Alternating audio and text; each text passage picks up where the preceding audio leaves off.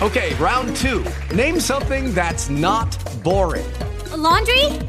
Ooh, a book club. Computer solitaire, huh? Ah, oh, sorry, we were looking for Chumba Casino. That's right. ChumbaCasino.com has over 100 casino style games. Join today and play for free for your chance to redeem some serious prizes. ChumbaCasino.com. No purchase necessary. Full prohibited by law. 18 plus terms and conditions apply. See website for details. Hello, it is Ryan, and I was on a flight the other day playing one of my favorite social spin slot games on ChumbaCasino.com. I looked over the person sitting next to me, and you know what they were doing? They were also playing Chumba Casino. Coincidence? I think not. Everybody's loving having fun with it. Chumba Casino is home to hundreds of casino-style games that you can play for free anytime, anywhere even at 30,000 feet. So sign up now at ChumbaCasino.com to claim your free welcome bonus. That's ChumbaCasino.com and live the Chumba life. No purchase necessary. VGW. Void were prohibited by law. See terms and conditions. 18 plus.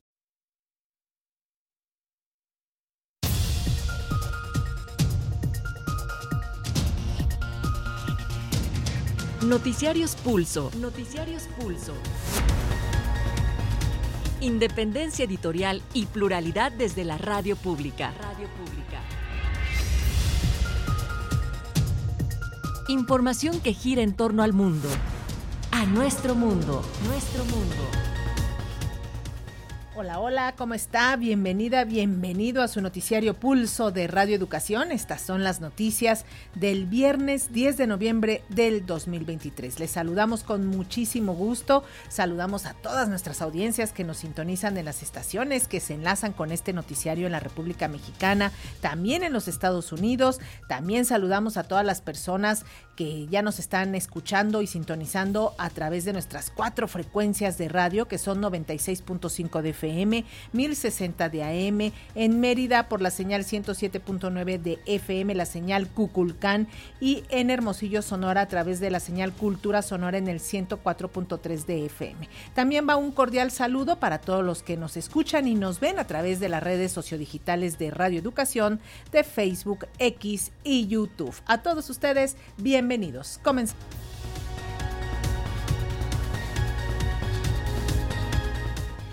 Llega el día D para el Movimiento de Regeneración Nacional Morena, que a lo largo de esta jornada de este viernes anunciará los resultados de las encuestas mediante las cuales definirá a sus cinco candidatas y cuatro candidatos para las gubernaturas de Yucatán, Veracruz, Tabasco, Puebla, Morelos, Jalisco, Guanajuato, Chiapas y Ciudad de México.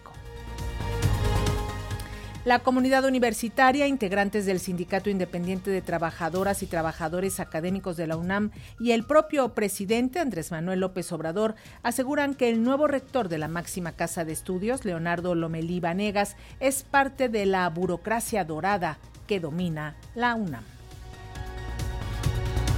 En su gira por Baja California, el presidente Andrés Manuel López Obrador reitera que hay recursos suficientes para la reconstrucción de las zonas afectadas por Otis en Acapulco y cuestiona la decisión del Poder Judicial que se rajó porque está evitando entregar los recursos de los fideicomisos para la reconstrucción. El sistema de transporte colectivo Metro cerrará a partir de diciembre las estaciones Pantitlán, Puebla y Ciudad Deportiva de la línea 9, que usted conoce como la línea Café. En noticias internacionales, la Cruz Roja afirmó este viernes que el sistema de salud de la Franja de Gaza ya alcanzó un punto de no retorno y exigió poner fin a los ataques contra hospitales del territorio palestino. Mientras tanto, el Ministerio de Sanidad de Gaza informó que el número de muertos en la guerra ha aumentado a 11.078. En España se intensifican las manifestaciones después de que el presidente del gobierno, Pedro Sánchez, firmó un acuerdo de amnistía con los independentistas catalanes. La jueza federal Aileen Cannon señaló en un, fallo este viernes que mantiene el 20 de mayo como fecha inicial del juicio contra el expresidente Donald Trump por el mal manejo de documentos clasificados. Y continúan las campañas por la presidencia de Argentina. Culminan el próximo domingo 12 de noviembre con el tercer debate entre los candidatos Sergio Massa y Javier Milei. ¿Ya tienes nuestro WhatsApp? 55 12 33 29 15. Comunícate con nosotros, envíanos un mensaje de voz. Lo transmitiremos en las emisiones de nuestros noticiarios Pulso.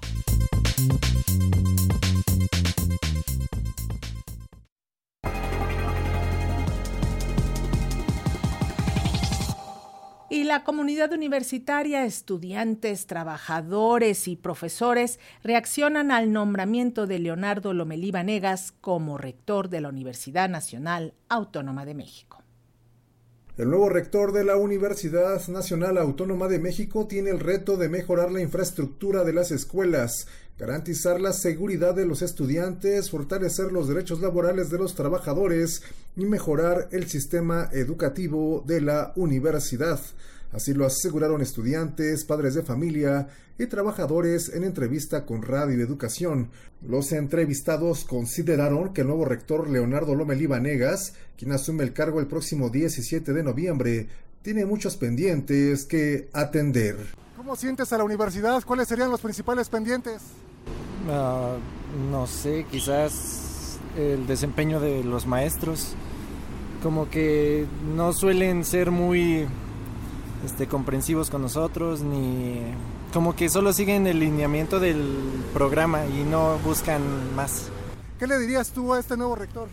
Pues que piense en nosotros. ¿En los estudiantes? Sí, en los estudiantes. ¿En qué? ¿Qué les hace falta? Este, más horas libres, porque es que hay horarios que están bien feos. Eh, he escuchado un poco yo del nuevo rector y prácticamente dicen que si no hizo nada mientras no era rector, menos va a hacer algo. Entonces, más que preocuparme es como de, pues a ver qué hace. Al final, este, igual no nos informaron ni nada, nada más fue, ah, vamos a escoger al nuevo rector. Está bien. Ah, Oye, ¿tú qué le pedirías al nuevo rector? Ah, yo creo que mejore nuestra prepa. Sí, ¿por qué? ¿Qué, qué hace falta? Que mejoren las canchas, yo creo que es una de las cosas principales, que mejoren las instalaciones y los maestros y también que mejoren un poco el sistema educativo. Que todas las escuelas hay muchas deficiencias todavía, ¿no? Ajá. Por ejemplo, aquí, entonces, si van a cambiar un rector, realmente que, se, que sea alguien que sepa cómo están las escuelas, porque para sentarse en un escritorio y cobrar el sueldo, pues cualquiera lo hacemos. ¿Qué carencias hay? Uh, pues muchas. Buenos. Hay plagas de chinches, no fumigaron. ¿Era verdad esa plaga de chinches? Pues sí, y no fumigaron. Hay ratas adentro de la escuela barren, no trapean los salones, los baños están más o menos limpios y los maestros, algunos son muy prepotentes con los alumnos. Es la seguridad, es una, porque se meten alumnos que no son de aquí. No hay suficiente personal para cubrir esa área. O sea, es muy poco el personal que tienen para apoyar esa área. Y otra, en que también se les haga caso con las autoridades maestros en el trato, en que algunos ya los tienen que cambiar porque ya están en una edad muy grande que ya la verdad no sé por qué los mantienen y este y que se tenga un mejor eh, como papás estamos preocupados, pero también limitados. Los estudiantes de la UNAM señalaron que durante este proceso de elección del nuevo rector no hubo suficiente información para los estudiantes. Los alumnos señalaron que en sus escuelas no se les proporcionó la información necesaria sobre este proceso. ¿Estás informado sobre el proceso de designación del nuevo rector? No. ¿No? ¿Por qué no? ¿No te interesó? Pues no, ni idea. Ahora sí que no estoy al pendiente de eso. ¿No te interesa quién sea el nuevo rector? Es que ni siquiera se ha aparecido, entonces. Ah, okay. No lo conocen. No, ¿No lo, lo conocen? No. Oye, pero ya se va a Graue. ¿Cuáles son los temas que deja pendiente en la universidad? No sé, la verdad. No sabes, no te interesa saberlo, ¿no? no, no. ¿Te enteraste que hubo un proceso de designación del nuevo rector?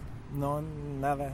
O sea, no sabes que ya se va Enrique Graue. Ah, sí, sí, que lo iba... Sí, sé que se iba a cambiar, pero no sé bien, bien el tema. ¿No sabes quién se quedó? No. No, no te interesa.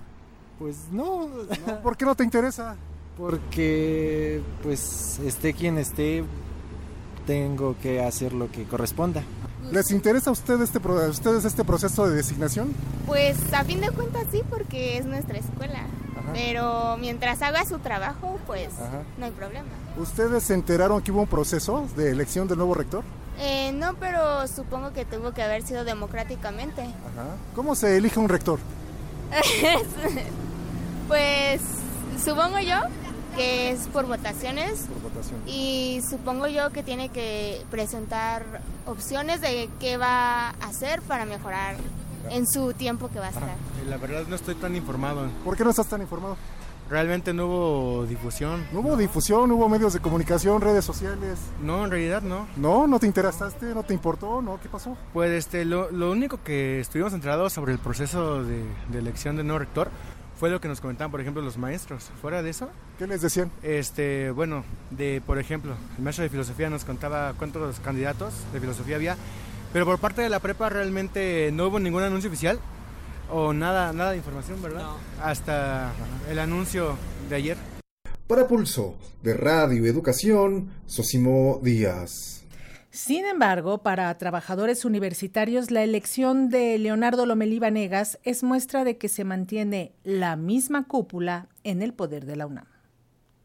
Con la designación de Leonardo Lomelí como nuevo rector de la UNAM, es de esperarse la continuidad del modelo que ha predominado en favor de la casta dorada, señaló la dirigencia colegiada del Sindicato Independiente de Trabajadoras y Trabajadores Académicos de la UNAM. Vía telefónica, el líder colegiado Andrés Ávila señaló que a pesar de este panorama nada halagüeño para los académicos de asignatura, se tendrá la interlocución necesaria con el nuevo responsable de la máxima casa de estudios del país. El sindicalista expuso que el grupo privilegiado dentro de la UNAM llegó a la conclusión que Lomelí Vanegas era el indicado para representar sus intereses, con todo y que se requiere de cambios de fondo en la Universidad Nacional. La misma burocracia dorada era quien lo iba a elegir y que obviamente iban a, tomar esa decisión a través de un mecanismo que garantizara la continuidad de sus intereses. Lomelí básicamente representa la continuidad, pues era alguien muy cercano a Grau, es digamos parte de la crema innata de esta casta dorada. Si hemos de creer en que algo va a ser diferente con esta rectoría, pues lo vamos a creer cuando esté sucediendo. Nosotros no vamos a creer en palabras, vamos a creer en, en hechos. Y si Lomelí se quiere destacar como un rector diferente a los demás en esta materia, pues tendrá que demostrarlo con hechos y eso hablará de su gestión y de su persona. Ávila Armella dijo que Lomelí Vanegas nunca se ha pronunciado sobre la problemática que padecen los profesores de asignatura, por lo que tiene un gran problema por resolver y que no tiene que postergar al recalcar que 70% de los profesores en la UNAM son de asignatura y carecen de estabilidad laboral, perciben bajos salarios y no tienen un trato digno, y cuando son quienes sostienen la docencia, pese a tener la posición laboral más vulnerable. Dijo que en la asamblea del 17 de noviembre se definirá la orientación que tome el CITAUNAM hacia el nuevo rector. Para Pulso de Radio Educación, Martín Marcos Velasco. Y el presidente Andrés Manuel López Obrador también habló sobre este relevo en la UNAM y aseguró que Leonardo Lomelí pertenece al grupo de Ciro Murayama y Lorenzo Córdoba.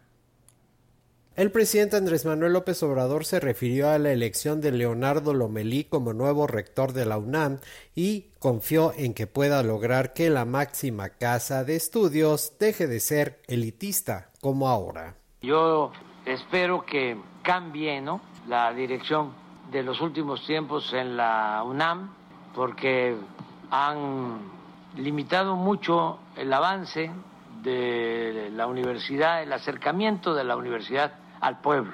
Se ha vuelto una universidad elitista, al grado, hablando del tema jurídico, que el Instituto de, de Investigaciones Jurídicas lo manejan egresados del ITAM. El mandatario añadió que la elección de Lomelí Vanegas no significará un cambio.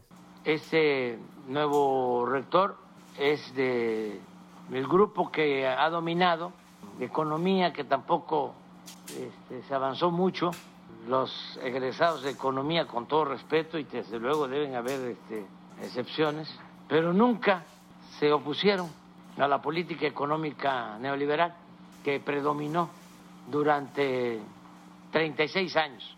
No es aquella escuela de economía, ¿no? cuando era directora la maestra Efigenia Martínez. No, no, no, no, no ya no. Sí, este, muy eh, subordinados a la política económica. Asimismo, López Obrador aseguró que el nuevo rector forma parte del grupo de Enrique Graue, Lorenzo Córdoba y Ciro Murayama. Pero es el mismo grupo, no, no hay cambio. Creo que era secretario del rector actual, de Lorenzo Córdoba. ¿Cómo? Sí, Lorenzo Córdoba, ¿no? No, el que estaba en el INE. Ese, sí. Y del otro que estaba en el INE. Ciro Murayama. Ciro Murayama, de ese grupo.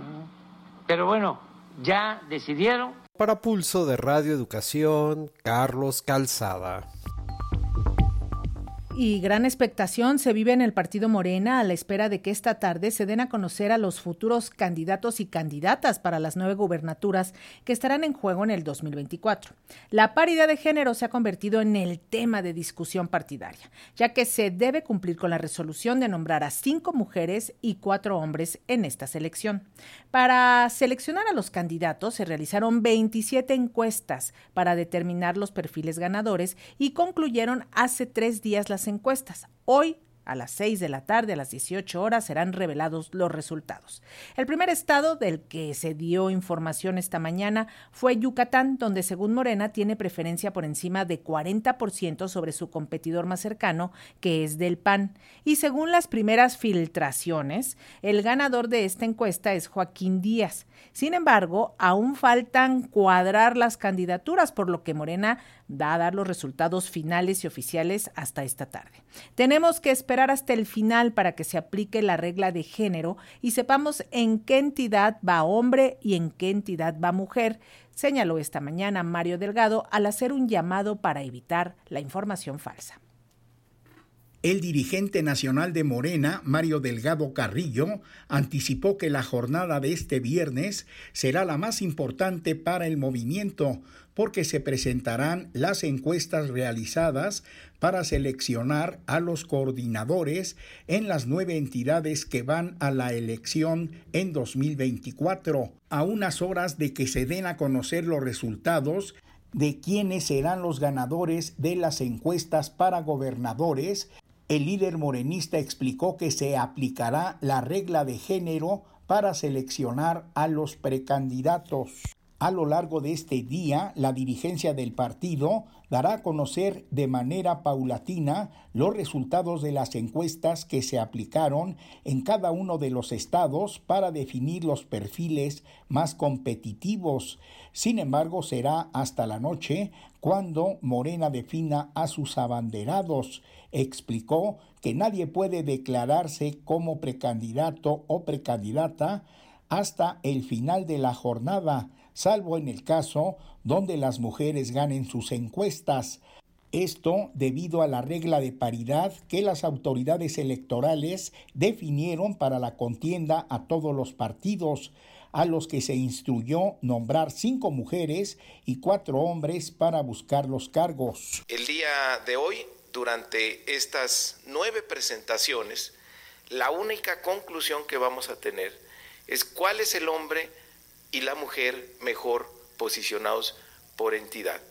El hecho, en el caso de los hombres, de que ganen la encuesta, de que sean los mejores posicionados, no garantiza vaya a ser el precandidato hasta que se aplique la regla de género.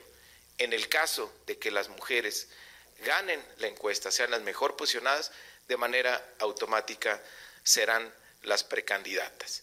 Pero no eh, queremos que haya confusión ni que haya ningún tipo de especulación. Entidad por entidad, vamos a ir concluyendo quiénes son los mejor posicionados, hombres y mujeres. Y hasta el final de la jornada, una vez que hayamos presentado los resultados de las nueve entidades, vamos a aplicar la regla de género para tener finalmente al precandidato o precandidata por cada una de las nueve entidades. Mario Delgado dio a conocer que el ganador de la encuesta de Morena para elegir al candidato a la gubernatura de Yucatán para las elecciones de 2024 fue Joaquín Guacho Díaz Mena. No obstante, Delgado aclaró que esto no determina que el ex legislador será el candidato debido a la cuota de género que el INE definió para el proceso del próximo año. En segundo lugar, como la mujer mejor posicionada está Verónica Camino, tras conocer el resultado de la encuesta en la que quedó como el candidato mejor posicionado Joaquín Guacho Díaz, señaló que está a disposición de la Comisión Nacional de Elecciones para determinar si será el precandidato a la gubernatura yucateca. En el estado de Veracruz, Rocío Nale, exsecretaria de Energía, tiene el 16.4% de aceptación del voto entre los veracruzanos y Manuel Huerta tiene el mismo porcentaje. En la estimación de las diferencias entre conocimiento, atributos y preferencia, las preguntas que gana uno, en el caso de Rocío Nale, que gana eh, en dos preguntas y empata en una, llega a tener 4.5 puntos al final, y el caso de Manuel Huerta, eh, que gana en cinco preguntas y empata en una más, tiene 8.5 puntos. Es decir, que lo que se puede concluir es que el mejor aspirante eh, hombre sería Manuel Huerta y la mejor aspirante mujer sería Rocío Nal. Para Pulso de Radio Educación, Reinaldo Cerecero. Y hasta esta hora ya fue la reunión de Yucatán y Veracruz, como escuchábamos, ya fue también Tabasco, Puebla, Morelos y en estos momentos se está realizando la reunión con los aspirantes de Jalisco. A las 3 de la tarde será Guanajuato, a las 4 Chiapas y hasta las 5 se va a cerrar todas estas reuniones con los aspirantes en Ciudad de México. Después de que se dé a conocer cómo están los números en la Ciudad de México, se dará la conferencia de prensa para saber quiénes serán los próximos candidatos a estos puestos. Por otra parte, a dos días de registrarse como precandidato a la presidencia, el gobernador de Nuevo León, Samuel García, envió un mensaje en video a todos sus eh, paisanos afirmando que su separación del cargo no traerá inestabilidad al Estado y también pidió nuevamente su confianza. Sin hacer mención a su promesa de que se iba a quedar los seis años en el cargo y que no iba a ser como el Bronco, ni tampoco hizo alusión a los temas que deja sin resolver, el futuro candidato de MC se limitó a negar una crisis derivada de su separación del cargo que oficialmente está aprobada a partir del 2 de diciembre. Y por otra parte, Xochitl Gálvez, quien es la candidata del Frente Amplio por México, nombró nuevamente de manera involuntaria, Alejandro Moreno, dirigente del PRI, entre los priistas con los que nunca trabajaría y que son una bola de oportunistas, como Manuel Bartlett y Omar Fayad. Sentada junto a, la secretaria general del PRI, Carolina Vigiano, y el dirigente del PRI en Chiapas, Rubén Antonio Suart, así como de otros priistas locales que la están acompañando en una gira que está realizando por la capital chiapaneca Tuxtla Gutiérrez, la aspirante presidencial de la oposición, pues pues estaba hablando, como siempre lo hace ahí de manera suelta, y dijo, hay muy malos priistas como, con los que yo simplemente no trabajaría, como Bartlett o como Alito o como ahora el exgobernador de Hidalgo Fayad, que de ahí se habla de una estafa siniestra de dos mil millones de pesos en Hidalgo, y a poco el gobernador no sabía nada, pero como, pero como lo premian con una embajada, pues ya traicionó al Estado y sus principios. Así lo dijo Xochitl Gálvez al responder una pregunta sobre eh, que se le hizo sobre cómo se hizo una alianza entre estos tres partidos que son tan diferentes. Así que ya veremos cómo impactan sus constantes lapsus brutus respecto al hito y su respaldo del PRI. En respuesta a las insistentes versiones de que en el presupuesto de egresos de la Federación 2024 no hay recursos destinados para atender la reconstrucción de Acapulco, este día desde Tijuana, Baja California, el presidente López Obrador aseguró que hay recursos necesarios para poner en pie la zona más afectada por el huracán Otis, al tiempo que cuestionó la dilación en la entrega de los 15 mil millones de pesos provenientes de los fideicomisos del Poder Judicial para apoyar a los damnificados, a lo que que se había comprometido en un primer momento su presidenta, la ministra Norma Piña. El presidente Andrés Manuel López Obrador insistió en que hay los recursos necesarios para la reconstrucción de Acapulco y Coyuca de Benítez luego del huracán Otis. El mandatario reiteró que se busca terminar a la brevedad con la entrega de enseres domésticos a los 250 mil hogares afectados por este fenómeno meteorológico. Ahora con la desgracia de Acapulco tenemos presupuesto suficiente. Eh, ya llevamos como 200 30 mil hogares censados en Acapulco y en todos los hogares que hubieron daños en vivienda, a todos se les va a apoyar, no con crédito. Si perdieron su vivienda, van a tener los recursos para hacer su vivienda. Si se requiere repararla, sus recursos para la reparación. Y todos sus enseres, o los principales, refrigerador, estufa, licuadora, sartenes, colchón, refrigerador, sí, a 250 mil. El mandatario destacó que gracias a la recaudación de impuestos que alcanzó el medio billón de pesos, se tiene el dinero suficiente para llevar a cabo la labor de reconstrucción. ¿Cuánto hemos nosotros cobrado que antes no recibía la hacienda pública? En lo que llevamos, yo creo que ya vamos cerca de 500 mil millones, medio billón cobrados. Y fue sencillo, como todavía no está como están ahora los legisladores del conservadurismo, porque ahora no aprueban nada, nada, nada, nada, nada. Este, hicimos una reforma al artículo 28 constitucional para establecer que quedaba prohibida la condonación de impuestos también López Obrador lamentó que la Suprema Corte de Justicia se haya rajado de la decisión de que los fideicomisos del Poder Judicial fueran destinados a la reconstrucción de Acapulco. Es muy lamentable, ¿no? Que estas cosas sucedan porque se trata de la presidenta de la Suprema Corte, que un escrito que me dirige se compromete a aportar los recursos del fideicomiso para beneficio de los damnificados de Acapulco y ahora este, cambian, ya están metiendo amparos y con sus eh, aliados del PAN haciendo estas maniobras leguleyas. En este sentido, la secretaria de Gobernación, Luisa María Alcalde, dijo que este poder está incurriendo en un conflicto de intereses al ser juez y parte en el problema. No debería de haber este tipo de suspensiones, no solamente porque eh, hay un conflicto de interés entre eh, quien las está interponiendo y quien resuelve, sino porque no existe ningún tipo de derecho afectado. En ese sentido, debería de avanzar este compromiso de regresar los recursos de los fideicomisos, porque como se sabe, pues es una decisión ya del Congreso.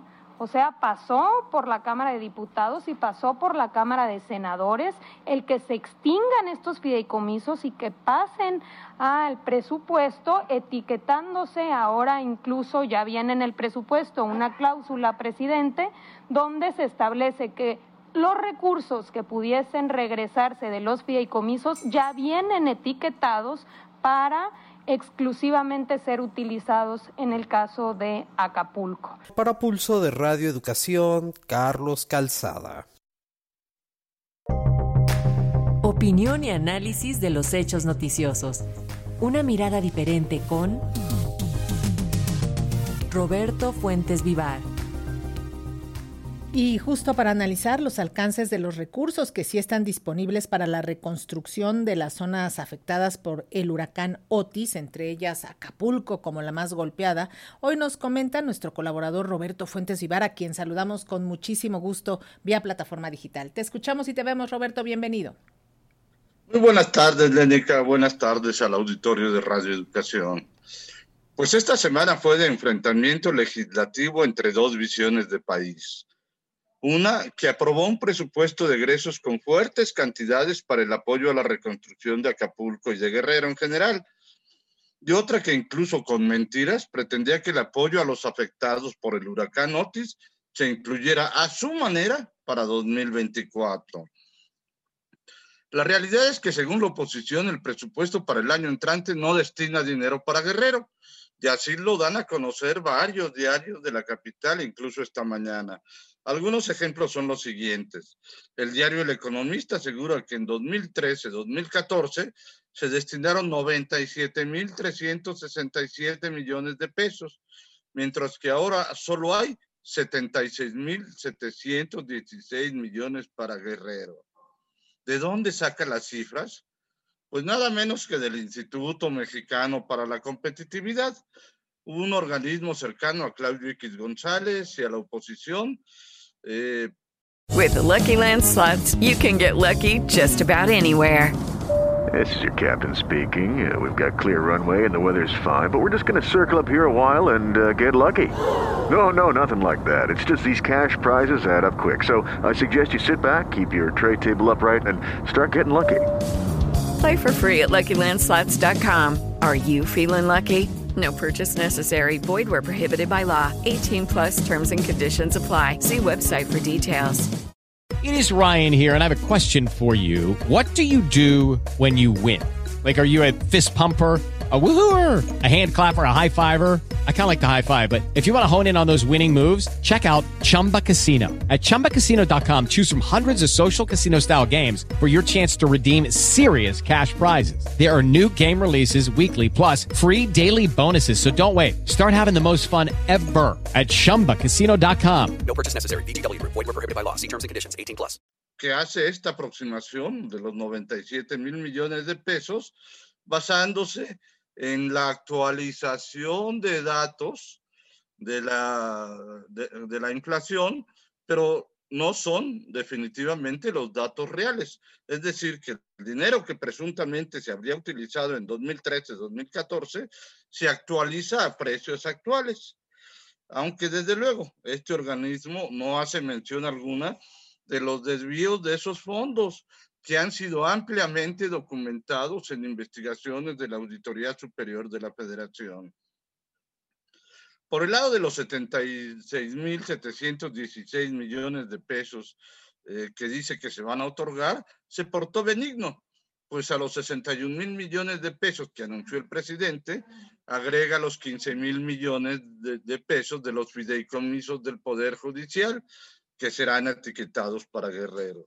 Pero aún así se quedó corto, pues tan solo en estos fideicomisos ya hay 22 mil millones de pesos con la actualización, ahí sí, de los intereses. Pero quizá la mayor mentira es la que dijo el dirigente de la caravana que salió de Acapulco el domingo pasado para presentarse ante Palacio Nacional y ante legisladores de la oposición y exigir por lo menos 300 mil millones de pesos.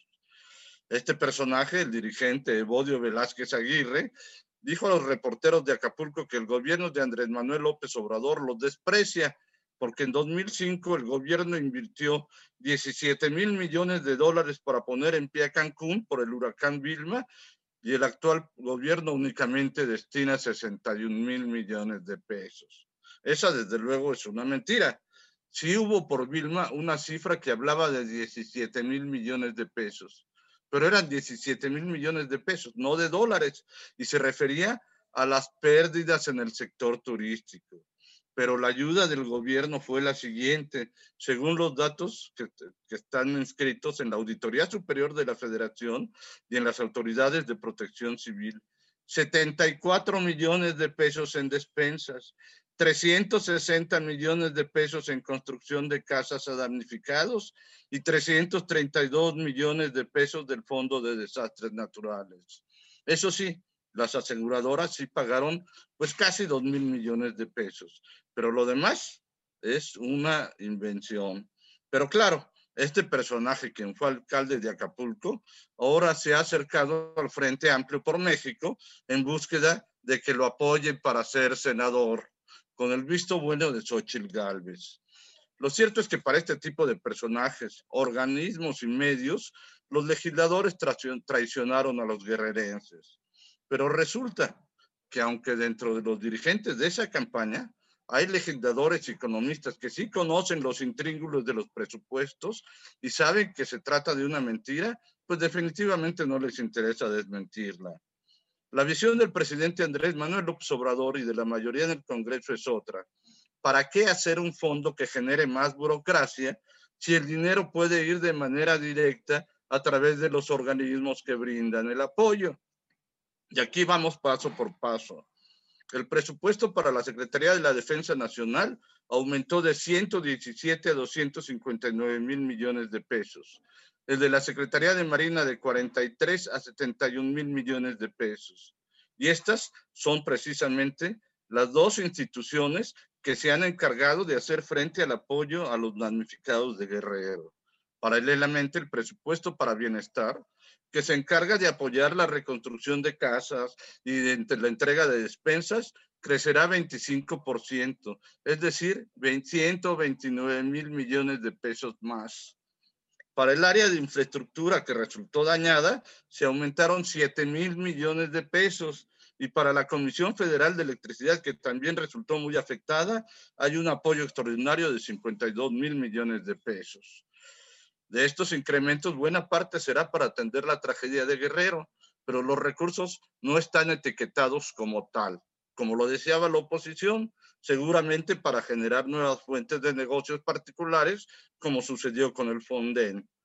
Es cierto que ni el Poder Ejecutivo ni el Poder Legislativo han tenido el acierto para poder comunicar esta realidad en la que los recursos para Guerrero pueden ser más de 100 mil millones de pesos y van a ser seguramente los mayores en la historia para atender un desastre natural. Dice el filósofo del metro. Las etiquetas, las etiquetas las ponen los que venden, no quienes reciben un producto. Te lo agradecemos muchísimo, Roberto Fuentes. Nos escuchamos la próxima semana. Buenas tardes. Buenas tardes, Lénica. Muy buenas tardes al auditorio. Hasta luego.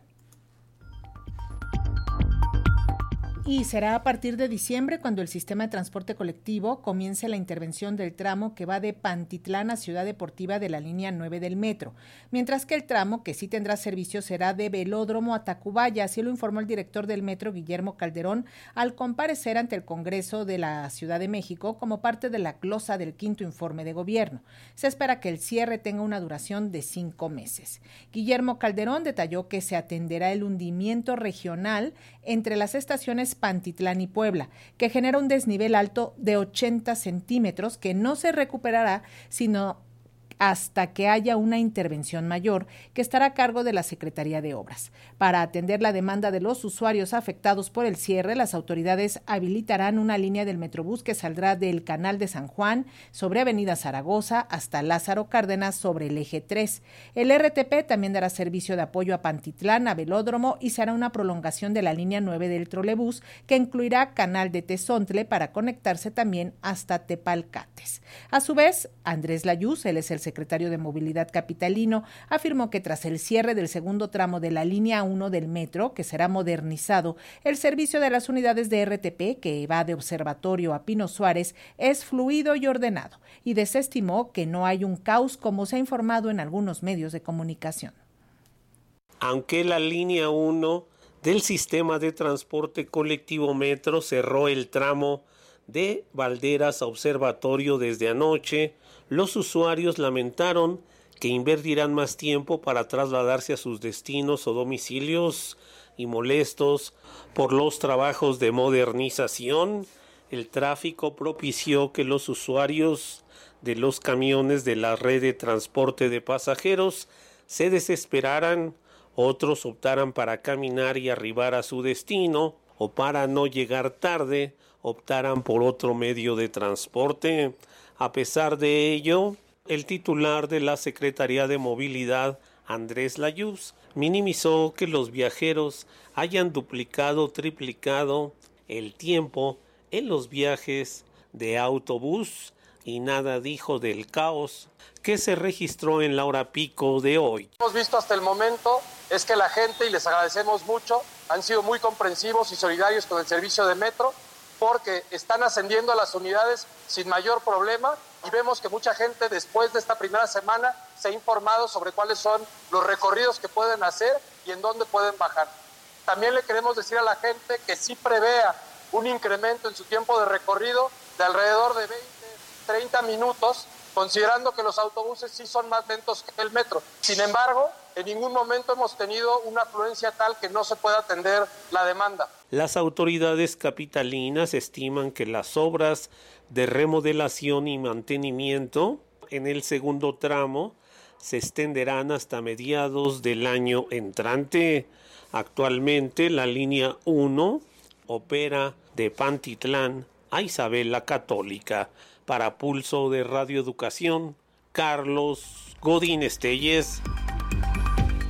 Y la ruta de ratificación de la fiscal capitalina Ernestina Godoy sigue en marcha, pero se ha complicado y también se ha politizado por temas como el cártel inmobiliario, los presuntos casos de espionaje desde la fiscalía y la negativa de los partidos de oposición a ratificar por cuatro años más a la funcionaria. Una vez que el Consejo Judicial Ciudadano avaló la posibilidad de que fuera ratificada y que el jefe de gobierno Martí Batres dio el visto bueno, el Congreso de Ciudad de México mandó el asunto a la Comisión de Procuración de Justicia para generar un dictamen en sentido positivo. Sin embargo, ese dictamen deberá subirse al Pleno del Congreso local para su discusión entre todas las bancadas y para que proceda la ratificación de la fiscal se necesitará el voto a favor de las dos terceras partes, es decir, 44 de 66 legisladores. Sin embargo, hasta el momento solo cuenta con 38 votos de Morena y partidos aliados. En ese contexto, la Fiscalía Capitalina se deslindó de un presunto caso de espionaje desde la Fiscalía, mismo que fue dado a conocer por el periódico The New York Times y que involucra al panista Santiago Taboada, alcalde de Benito Juárez, quien a su vez es relacionado con el cártel inmobiliario. La indagará ese asunto.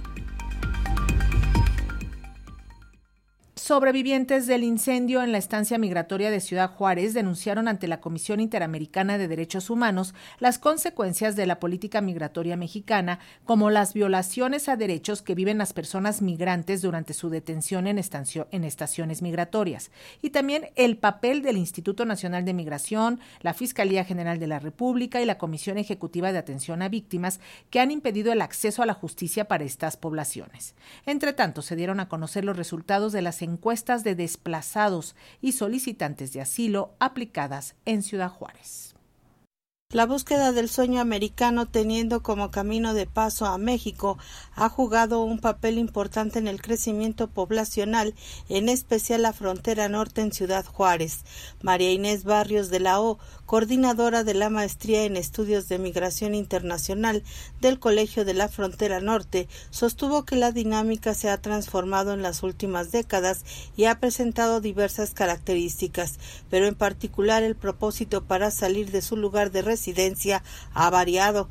En el marco del foro resultados de la encuesta a personas desplazadas y solicitantes de asilo aplicada en Ciudad Juárez 2023, la experta sostuvo que es la persecución violencia, amenaza, pobreza y desempleo las principales causas para buscar oportunidad en Estados Unidos. Pero ahora, para 2023, lo que vemos sobre todo, este cuadro lo hice ahorita, voy a, voy a presentar una gráfica, solamente para ver el comparativo entre estos tres años.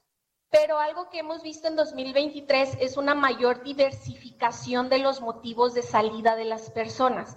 Por ejemplo, en este caso, el principal motivo dentro de, este cuadro compartido, por ejemplo, son otras razones. El 37% dio otras razones distintas a pobreza, a desempleo, a persecución, a violencia, etcétera. Después, el 23%, el segundo motivo principal, sí fue eh, pobreza y desempleo, el 23%, el 21% por persecución y amenazas, y el 15% por violencia e inseguridad. De acuerdo con los resultados levantados entre mayo y septiembre del 2023, el flujo de migrantes que se encuentra en Ciudad Juárez, que busca pasar la frontera, son en su mayoría mujeres, jóvenes y solteras, además de niños de 0 a 5 años, cuyo lugar de origen siguen siendo Michoacán, Guerrero y Zacatecas. De la población encuestada, el 95% va en busca de asilo a la Unión Americana. 57% dijo estar ya en lista de espera. Respecto a las expectativas que guardan, el 53% dijo no saber qué hacer en caso de ser rechazado. 15% dijo que regresará a su lugar de origen, 17% que se quedará en Ciudad Juárez y 6% que insistirá en cruzar aunque sea de manera ilegal.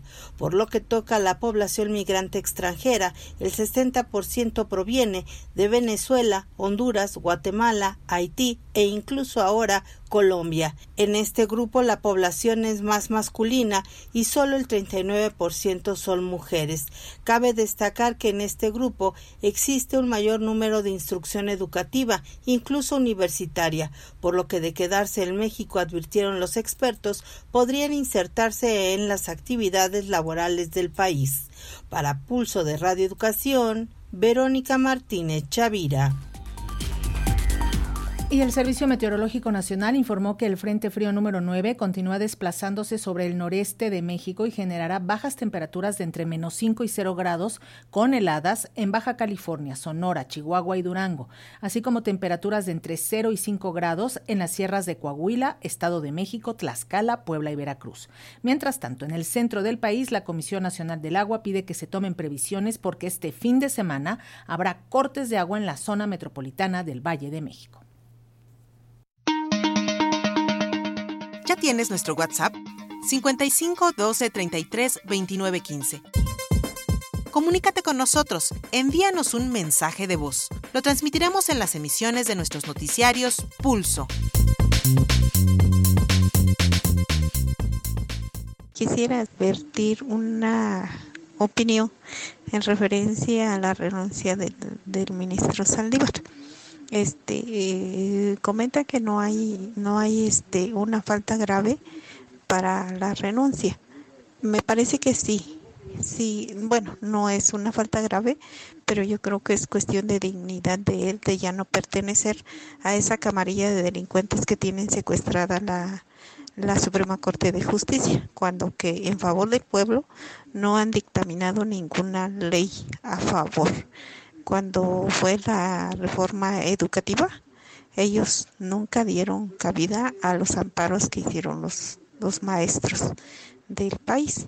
Eh, cuando la reforma eléctrica tampoco dieron cabida a ninguna a ninguna petición que hizo el pueblo. Entonces yo creo que es cuestión de dignidad y para mí es muy valiosa la renuncia del, ministro Saldívar, ya que habla mucho de él como persona.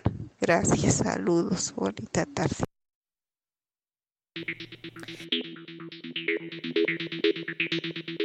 En noticias internacionales, la Cruz Roja Internacional afirmó este viernes que el sistema de salud de la Franja de Gaza ya alcanzó un punto de no retorno y exigió poner fin a los ataques contra hospitales del territorio palestino. Por su parte, Philip Lazzarini, comisario general de la Agencia de la ONU para los Refugiados Palestinos, anunció que más de 100 trabajadores de la agencia han muerto en el último mes debido a los bombardeos de Israel en Gaza. También informó que para honrar su memoria, el próximo lunes 13 de noviembre, la bandera de la ONU se izará a media asta. El alto comisionado para los derechos humanos Volker Turk también habló este día e informó que los extensos bombardeos israelíes de Gaza, que incluyen el uso de armas explosivas de alto impacto en zonas densamente pobladas, deben ser investigados y pidió a Israel que pongan fin inmediatamente a esos ataques. El alto comisionado dijo que han sido especialmente intensos los ataques contra hospitales, sobre todo los más grandes de la zona, el Hospital Indonesio de Beit Lahilla y el Hospital Al-Shifa de la ciudad de Gaza. Cualquier uso por parte de grupos armados palestinos de civiles y objetos civiles para protegerse de un ataque contraviene las leyes de la guerra. Pero esa conducta por parte de los grupos armados palestinos no exime a Israel de su obligación de garantizar que no se ataca a civiles, que se respetan los principios de distinción, precaución en el ataque y proporcionalidad, sostuvo. El asedio total, que ya dura más de un mes, ha convertido en una agonía sobrevivir en Gaza, añadía Turk pidiendo que se ponga fin a todas las formas de castigo colectivo. Turk volvió a condenar los atroces ataques de Hamas contra Israel y apeló a la justicia, la rendición de cuentas y la reparación para las víctimas. Mientras tanto, el Ministerio de Sanidad de Gaza informó que el número de muertos en la guerra ha aumentado a 11.078 y que entre ellos hay 4.506 niños y niñas y 3.000 mujeres.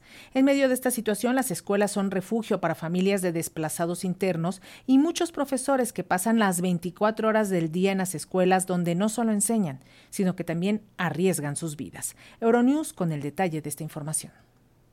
La franja de Gaza se ha convertido en un auténtico infierno desde el inicio de la ofensiva israelí. Las escuelas son refugio para familias de desplazados internos y muchos profesores pasan las 24 horas del día en las escuelas, donde no solo enseñan, sino que también arriesgan sus vidas. 130 docentes han muerto desde el 7 de octubre. Los niños gazatíes refugiados en las escuelas están viviendo algo que les marcará de por vida. Unos 625.000 estudiantes se verán privados del acceso a la educación en la franja de Gaza. Las escuelas se han convertido en el último refugio para los niños, víctimas inocentes de la guerra. La cifra de niños gazatíes muertos asciende a 4.400, pero también hay bajas de niños del lado israelí y entre los 240 rehenes que aún retiene Hamas también hay niños e incluso bebés.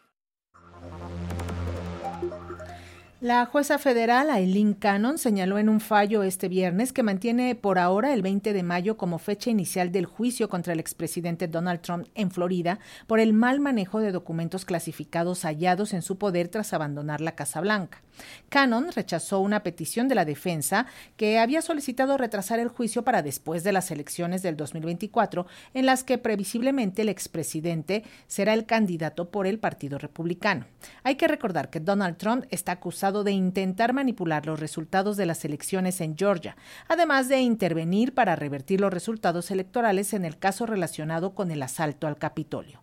Por su parte, el presidente de Estados Unidos, Joe Biden, se reunirá con su homólogo chino, Xi Jinping, para intentar estabilizar las relaciones, confirmaron funcionarios de ambas potencias este viernes. Y el secretario general de la ONU, Antonio Guterres, mostró preocupación por la disputa entre Guyana y Venezuela por la zona fronteriza denominada El Esequibo. La confrontación tiene casi dos siglos, sin embargo, se ha agudizado en los últimos días y el presidente Nicolás Maduro promueve el referendo del próximo 3 de diciembre. El secretario general sigue con preocupación la reciente escalada de tensión entre Guyana y Venezuela por la controversia fronteriza entre ambos países. Antonio Guterres confía en la buena fe de ambas partes para impedir cualquier acción que agrave o prolongue la controversia, dijo su portavoz en un comunicado. En enero de 2018, después de analizar cuidadosamente la evolución del proceso de buenos oficios que había tenido lugar durante los años anteriores, el secretario general eligió la Corte Internacional de Justicia como el siguiente medio a ser empleado para la solución de la controversia fronteriza. La disputa fronteriza está ahora ante la Corte y el secretario general no expresa opinión sobre asuntos que son objeto de procedimientos judiciales en curso y al drama de pasar, de caminar, todos los peligros que entraña el tapón del Darién para los migrantes, se suma el cobro por parte del grupo delictivo colombiano El Clan del Golfo. Así lo informa la organización Human Rights Watch. Ese grupo cobra cuotas en las rutas que los migrantes usan en su travesía hacia el norte del continente, de manera que la economía que se mueve en torno al flujo migratorio, que son guías, vendedores de alimentos y quienes alquilan habitaciones, también está controlada por los grupos criminales. En entrevista con RFI habló de esta situación Juan Papier, subdirector de la División América de Human Rights Watch.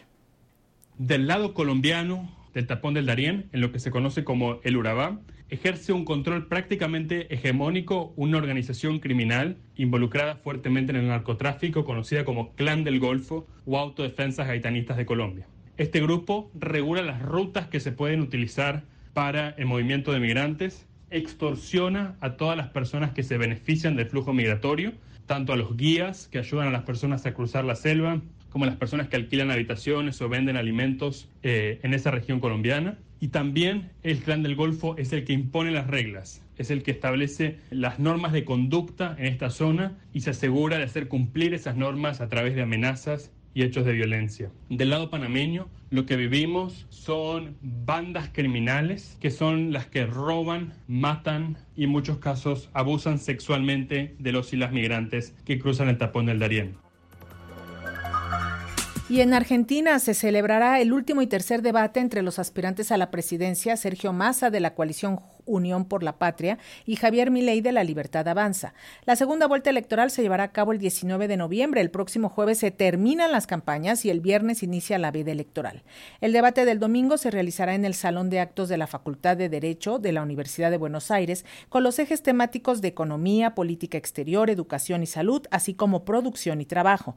Sin embargo, los temas más controvertidos serán seguridad, derechos humanos y convivencia democrática. Massa será el encargado de abrir el debate y Milei de cerrarlo.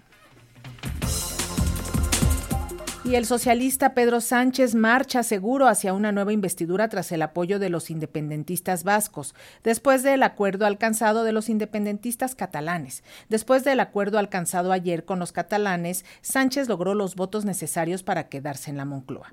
Sin embargo, no todo es perfecto para el presidente en funciones porque miles de españoles se oponen a que se conceda amnistía eh, a los independentistas ligados al proceso. El reporte con RFI.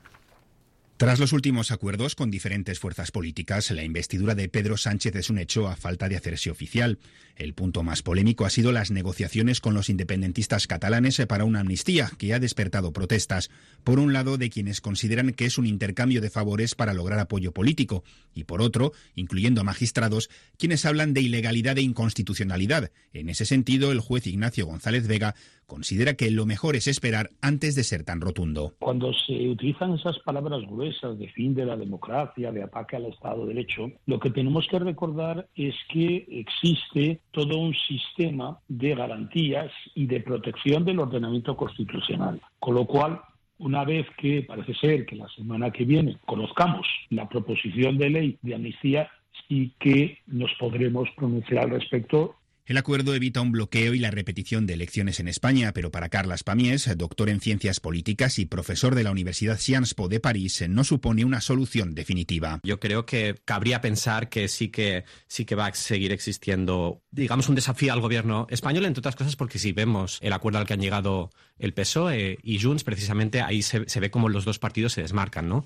Como el PSOE está más por la vía de ampliar el estatuto de 2006 y como Junts está más en la línea de la celebración del referéndum de autodeterminación sobre el futuro eh, político de Cataluña. Con el camino a la investidura de Pedro Sánchez ya allanado, esta podría tener lugar incluso a mediados de la próxima semana.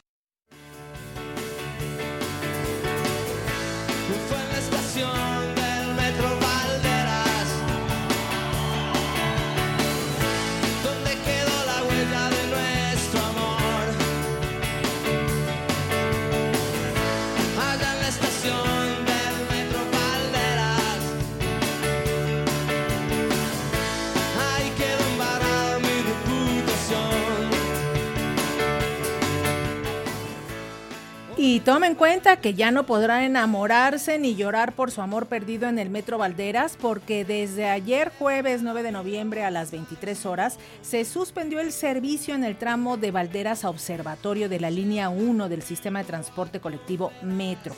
Porque ahora sí será remodelado ese tramo que desde que Rodrigo cantaba no había tenido una intervención tan profunda. Los usuarios podrán utilizar alternativas de transporte en cada una de las estaciones del metro que cerraron, ya sea a través de los metros que conectan o a través de 180 autobuses de RTP. El transbordo entre el metro y el RTP es completamente gratuito con la tarjeta de movilidad integrada. Así que tome previsiones.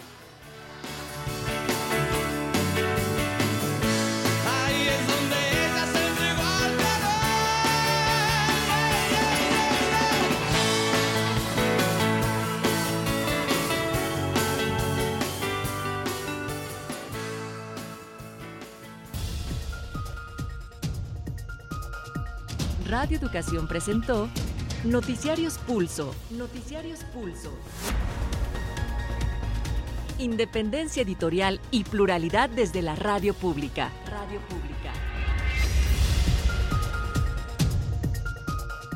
Información que gira en torno al mundo. A nuestro mundo. Nuestro mundo. Y ya nos vamos. Gracias por su atención, por sus comentarios. Trabajamos para usted este 10 de noviembre del 2023 en la redacción Elizabeth Montes y Josefina Mulato, Coordinación Nacional Eliud Hernández, Coordinación Internacional y Realización Ana Aguirre, edición de notas Luis Ernesto López y Gregorio Sánchez, redes sociales Tania Nicanor, Roberto Hernández y Fernanda López, atención de llamadas y WhatsApp Gina em, Gina, controles técnicos en cabina Marco Esteves y en la lectura de la información se despide Lénica Ávila. Muy buenas tardes.